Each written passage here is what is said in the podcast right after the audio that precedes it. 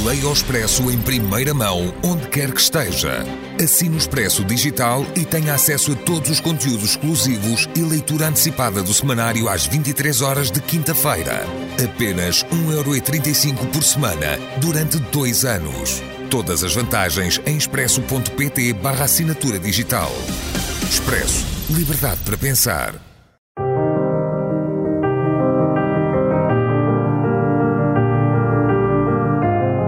Desastres naturais.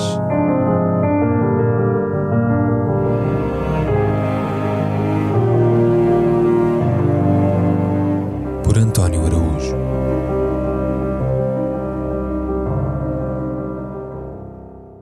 Aura.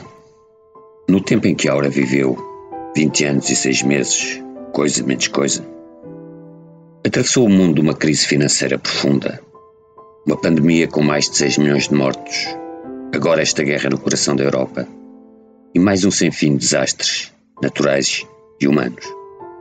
E ela, indiferente a tudo isso, cumpriu em si seu desígnio. Qual foi, ao cabo e ao resto, o da realização afincada e diuturna das mais elementares liturgias da vida: comer, dormir, acasalar, procriar. Era a de mais rabugenta, dizem os seus cuidadores, que afiança que a bicha, espertíssima, só fazia o que queria, quando queria. Os links pardinos, como ela, já andavam pela Ibéria desde a era do Pleistoceno, ou seja, aquilo que os especialistas designam por bué tempo, devendo notar-se que a linhagem dos linces divergiu das dos outros felinos há cerca de 7,2 milhões de anos, que o género lince começou a diversificar-se há cerca de 3,24 milhões de anos e que o lince ibérico se separou do euroasiático há cerca de 1,18 milhões de anos, adquirindo desde então as suas características peculiares.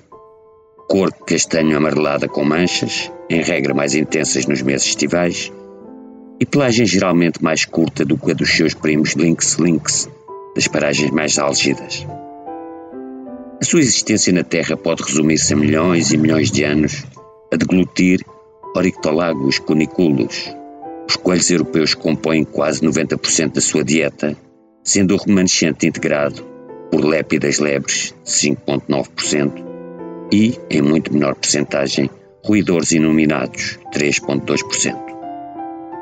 Sofreram por isso os linces, e muito, com a praga da mixomatose, que, pasme-se, foi introduzida intencionalmente por um médico em França, em 1952, e cujos últimos surtos ocorreram em 2012 e 2013. Entre as causas não naturais de morte, avultam os atropelamentos por veículos, que só em 2013 ceifaram 14 bichitos em Espanha, território onde predominantemente se encontram.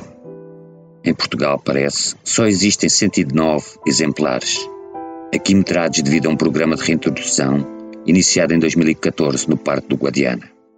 Aura vivia no centro El Acebuche, em Doñana, onde bateu recordes de longevidade e de procriação já que à conta de seu ventre fecundíssimo, nasceram em duas décadas 14 crias, por sua vez deram origem a outros 900 animais sedosos, divididos em cinco gerações e hoje dispersos entre o cativeiro e a liberdade.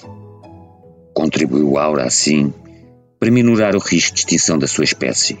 O lince ibérico esteve em perigo crítico até 2015 e desde então está só em perigo.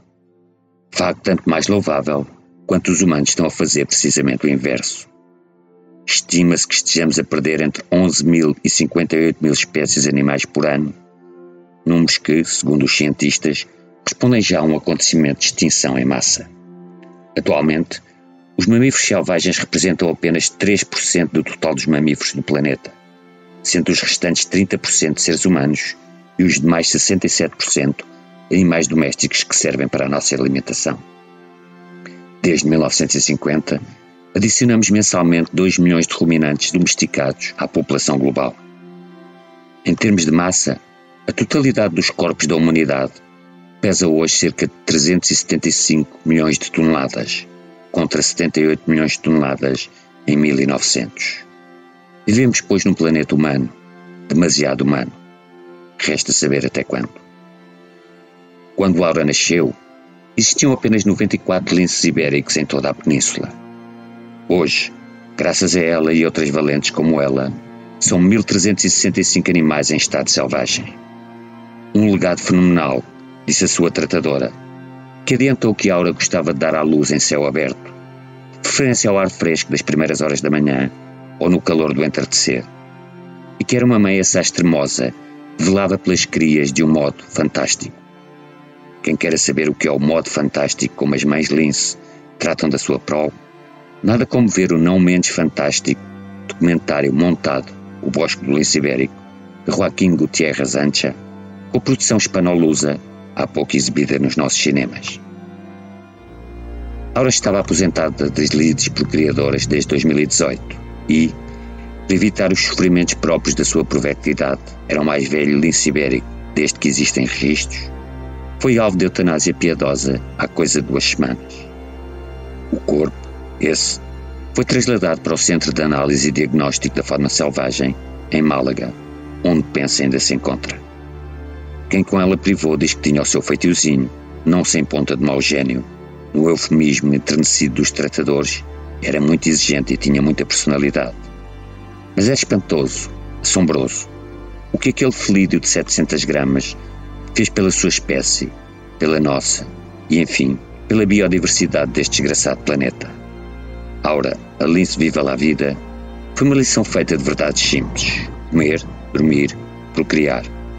No final, deixou este mundo melhor do que o encontrou, algo que não pode dizer-se de esmagadora maioria dos seus confrades humanos.